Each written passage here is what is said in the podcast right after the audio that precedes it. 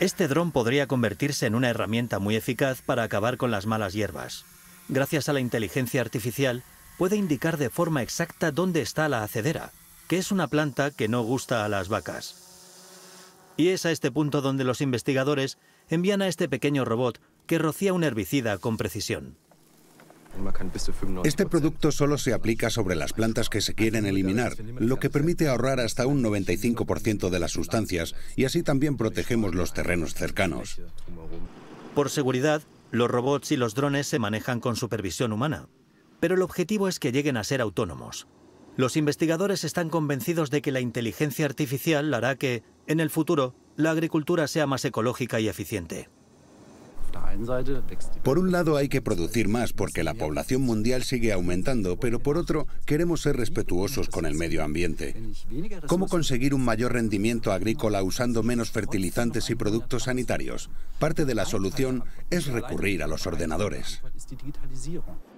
Los establos del Centro de Formación de Neumule ya utilizan inteligencia artificial. Los crotales de las vacas, esas etiquetas identificativas que llevan en la oreja, tienen unos sensores que miden lo que rumia o cómo se mueve.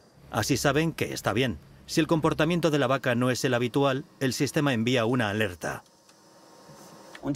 También podemos controlar el nivel de actividad de la vaca. Si es alto, es señal de que está lista para ser inseminada. Hay quien se queja de que los pequeños agricultores no pueden permitirse tecnología punta como esta. Pero para Christian Koch, el mayor problema es otro.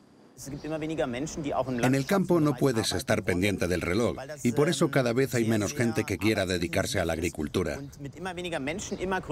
Creo que es imposible atender rebaños cada vez más grandes con menos trabajadores sin recurrir a la inteligencia artificial. La inteligencia artificial podría ser un buen apoyo para los agricultores, como este tractor, que es autónomo por completo.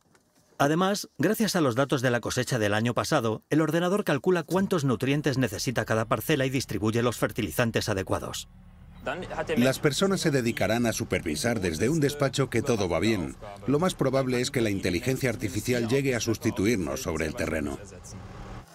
Si la maquinaria del futuro se encarga de abonar, cosechar, regar y ordeñar las vacas de forma autónoma, ¿perderemos el vínculo con la naturaleza y los animales? No. Por suerte, es imposible automatizar por completo la agricultura.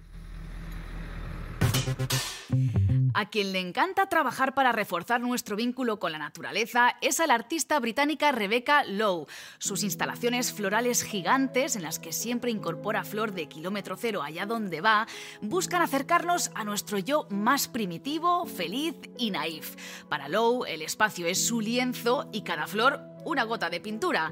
Ella quería estar dentro de los cuadros y no solo pintar en dos dimensiones. Si tenéis pensado viajar por el suroeste de Francia, tomad nota. Estará hasta el 5 de noviembre en la Casa de la Aduana de Saint-Palais-sur-Mer, en la costa, no muy lejos de Burdeos.